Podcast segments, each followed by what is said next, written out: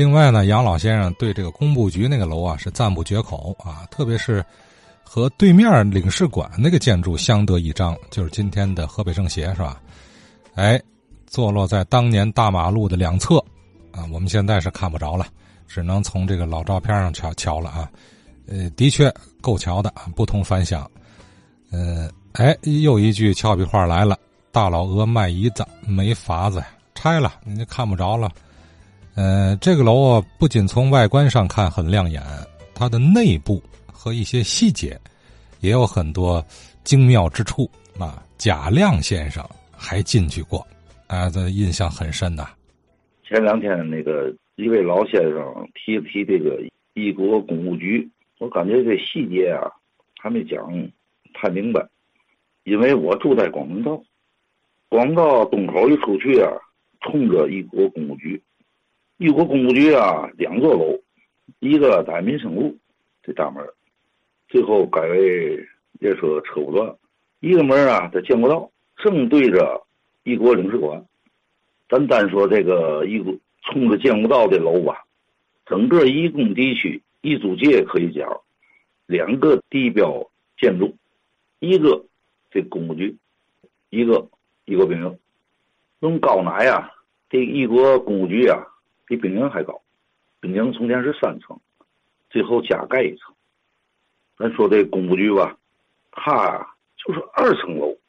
那二层楼有这么高吗？但是它一个西北角这边，它出一个塔。一般一租界的房子。啊。里边房间够高，一般都是三米多，都能到二层。但是他这房子比那房子还高，这二层楼都相当于咱那个四五层楼，再加上他那塔楼呢，现在这六层楼、七层楼也没啥高。因为我们小时候养鸽子、砍鸽子，一般人都砍不上去。从江外的大门进去，底座不算太大，但是它院落挺大。院子呢，它不是围墙。矮矮的有这么六十公分呢，是墙，上边一米多呢是铁栏杆。从大门进来以后，有几棵柱子。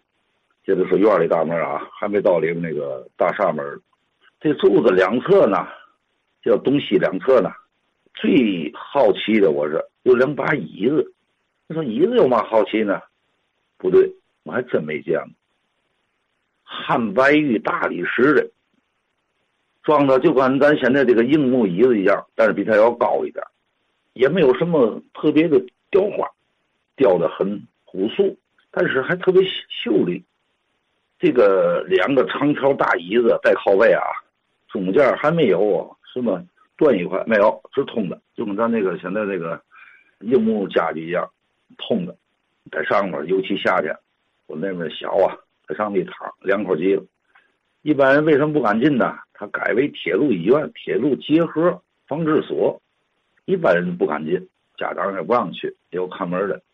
我有幸啊进去一回，我姨呀，我三姨呀就在铁路医院，最后呢也得结核了，就住那里了。住那里，我妈有时候去，我也要去。我妈说带你去吧。进了大门以后，这楼梯我还真没见过。它跟外面那椅子一样，汉白玉大理石的，外边这两对椅子可是真白啊，雪白。那楼梯也是大理石的，这这我都太好奇了。楼梯但是呢还有点弧度，转着上去，造型很美。它这个里边的结构呢，采光还特别好。一进大厅啊，好像上面有块玻璃似的，能反射它的光，反正挺高的。那是我十十几岁。到里看着都目瞪口呆，一看，嚯，太讲究了！每层楼呢，房间啊，还都挺大，哪间屋都这么的三十多平米。它还有一个特别的地方，它所有的窗户一般是木头的，不对，它铁的，这很少见啊。在五六十年代那铁窗户边上都是玻璃，它都是都是镶的这个这个框子。整个结构是铁的，这太少见了。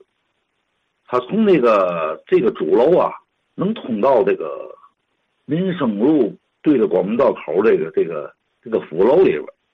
这府楼里现在我昨天进去一回，往外边这个二层楼小楼啊，那栋里边对着左右全改了，全拆了重盖的，对着那边楼给拆了，冲着光明道这个这个二楼啊，这个小二楼这院啊，院很大，能打篮球。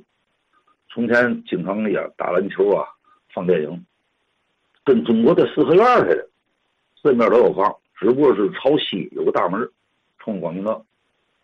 我寻找了半天，整个一租界，这个铁门几乎都没了。为什么这么讲呢？五八年、六零年大炼钢铁的时候，住户都给拆走了，很少一部分。我们光明道吧，就留在八号、十四号，因为那是私产，整栋楼是私产，没拆走，剩下全拆走。那是我亲眼看见拆走了，都换成木子。但是，唯一铁大门就是。这工务局的铁大门现在还在，整个这一租界的铁门全没。提到这铁门了，咱又提起来这个一租界对我印象最深的时候，是这电线杆子。电线杆子从前这大马路啊，见不到，有拆的是最晚的是光明道两颗，二号跟六号之间有一颗。十八号跟二号中间有一颗，往前走就是丙宁了。丙宁那颗早早就换了，为什么呢？他是军队光在那练的，拴绳子练的，练练跟拉拉倒。他这个电线杆子有嘛独特的呢？是铁的，上面有桃形啊，整个是铁的。你小孩上到墙头，从墙头上往下打滑梯，把那电线杆打的是锃亮，这电线杆还真结实。你看他不怕导电，它是铁的。靠着墙边摄像机，把它横出来，出出了一个杆有电线，一那个有安灯号，还挺好。这个我跟一个唐文全啊，还发了图片我这光有记忆也没有图片他真有这个图片他的资料太全了。就是我小时候那电线杆子拆的最晚那颗，那两颗就在光明道。准确一点，九六年年底我搬的家，这电线杆子。估计在九七年拆走了。要提到一租界了，也挺有意思。这一租界呀，东西啊四百来米，南北啊五百来米，就这么点地方。但这点地方，吃、喝、拉撒睡都有。菜市场、学校、教堂、呃医院、兵营、电话局、电灯房，甚至消防队都有，都在这块啊。还有一个。这一租界，打一个一个一走，国民政府一接收，一租界的名字挺有，我挺感兴趣。这还不是建国以后改的啊，没解放之前就叫这名南北的主道，胜利、民族、民生、民权，东西向呢，兴农街很短了，剩下都是大马路、建国道、光明道、民主道、进步道、光复道、自由道、博爱道。一般大伙都知这几条道，现在这地面还在啊。唯一我问了许多人都不知道，河边那条道叫嘛？现在叫海河东路，就老检验台那河边那条道叫嘛？从前通汽车啊，一般人还真是不太知道。那叫复兴路，二三十年前吧，就改成海河东路。复兴路，复兴路。是不是给挪到虹桥那头来了？是吧？呃，这几个这个租界就是刚才呃贾亮先生说的啊，麻雀虽小，五脏俱全啊。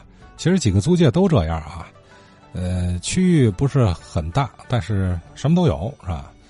呃，当然了，在这里啊，我们无意称颂什么这个帝国主义的他这个侵略行径啊，那自然是当年国人的耻辱，也是侵略者的罪证，对吧？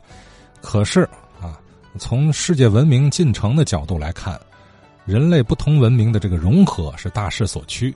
在融合的进程中呢，我们遭受了最不堪的一种形式，就是战争。呃，我们正因为当年啊，这个全方位是落后啊，才挨的打，对吧？愚昧无知才可耻。一连串的闷棍之后，国人开始睁眼看世界了。哦，我们原来已经落后好几趟街了，是吧？怎么办？赶紧学，抓紧追！哎，在一百多年前，现代城市该怎么造？怎么怎么设计它？在那个时候，我们是茫茫然无知的。而在天津几个大租界地的这个它的这个规划呀、设计呀、后期的建建造啊，其实，在某种程度来讲啊，给我们提供了一个近距离可观摩的一个样本嘛。所以后来我们有了自己建造这个实验新区，就是河北新区，中山路，对吧？